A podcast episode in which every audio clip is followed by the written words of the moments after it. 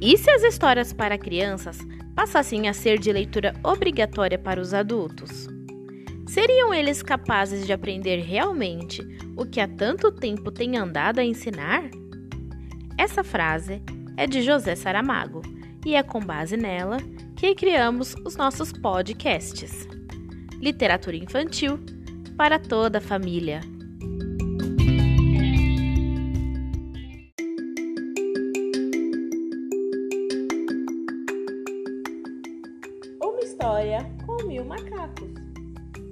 Rocha.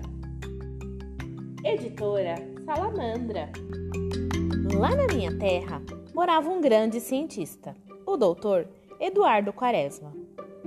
Ele estava estudando a personalidade de diversos animais.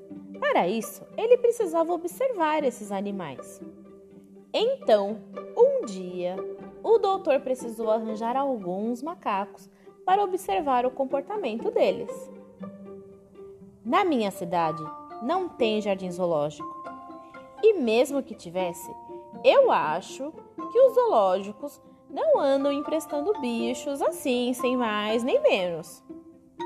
Por isso, o Dr. Quaresma mandou um telegrama para um amigo dele, lá na Transamazônica, um tal de Jeremias não sei do que. O telegrama era assim: Preciso de macacos para meus estudos. Mande um ou dois macacos. Abraços, Quaresma. O Zeca é o nosso telegrafista. Ele é meio desligado, distraído, mas mandou o telegrama e o doutor Quaresma ficou esperando o resultado.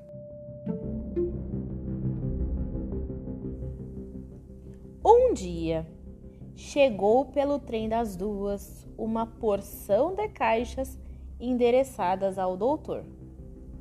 O doutor ficou espantado, porque nas caixas vinham uns 10 ou 12 macacos.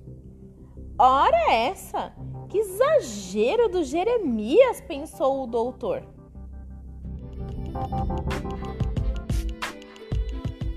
Mas o doutor ficou satisfeito porque podia começar seus estudos. Acomodou os macacos como pôde no quintal, onde havia muitas árvores, para espanto das galinhas do galinheiro. No dia seguinte, pelo trem das duas, chegou mais um carregamento para o doutor, com mais 10 ou 12 macacos. Quando a encomenda chegou, o doutor apavorou. Será que o Jeremias ficou maluco? Mas guardou os macacos e prosseguiu nos seus estudos.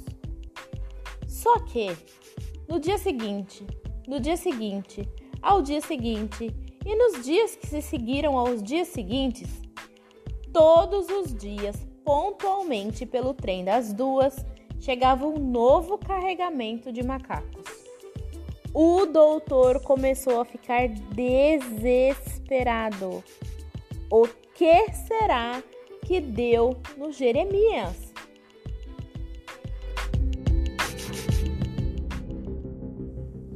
E resolveu falar com o Zeca, verificar o telegrama que ele tinha mandado. E caiu das nuvens quando Zeca mostrou o texto do telegrama a ele. É, isso, seu doutor. Eu mandei o telegrama direitinho.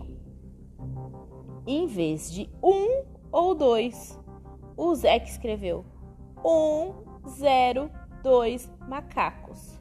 102 macacos. O caso era grave. No quintal do doutor já havia uma verdadeira macacada. Os meninos passavam pela casa do doutor e apontavam. Ali que mora o doutor dos macacos.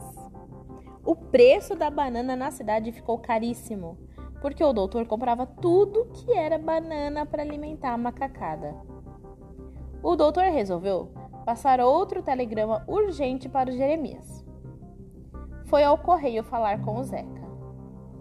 Seu Zeca, preste bem atenção. Vamos mandar um telegrama ao meu amigo dos macacos. Escreva aí. Pare de mandar macacos. Mas o Zeca era teimoso. Não é melhor explicar bem? Que a cidade é pequena, a macacada é grande. Não, não, o doutor insistiu. Escreva como eu disse. Pare de mandar macacos. Mas, seu quaresma, não é melhor explicar direitinho que é para ele entender? Não pare de mandar macacos. Fica muito bem explicado. O Zeca tomou nota e enviou o telegrama. Não pare de mandar macacos. Aí é que os macacos não paravam de chegar. Nunca mais.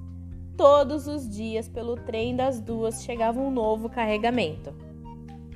O doutor já tinha tentado soltar alguns no mato, mas eles voltavam para a cidade e faziam as maiores loucuras. Já tinha dado macaco a tudo que era amigo, mas as mulheres dos amigos nem falavam mais com ele. E o doutor voltou mais uma vez ao correio para falar com o Zeca e pediu para ler o texto do telegrama. Eu nem vou contar a vocês o que o doutor disse para o Zeca.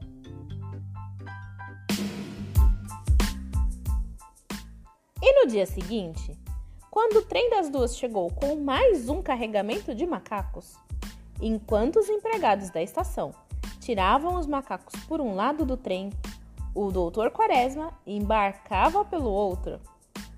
Nunca mais ninguém da minha cidade ouviu falar do doutor. E os macacos? Bem, quando o doutor fugiu da cidade, deixou uma carta com cópia para todo mundo. A carta dizia assim: Eu vou me embora dessa cidade, mas deixo todos os meus bens para o meu querido amigo Zeca, telegrafista. Eduardo Quaresma. E assim, o Zeca recebeu de presente os bens do doutor, a macacada toda. E até hoje o Zeca é babá de macaco.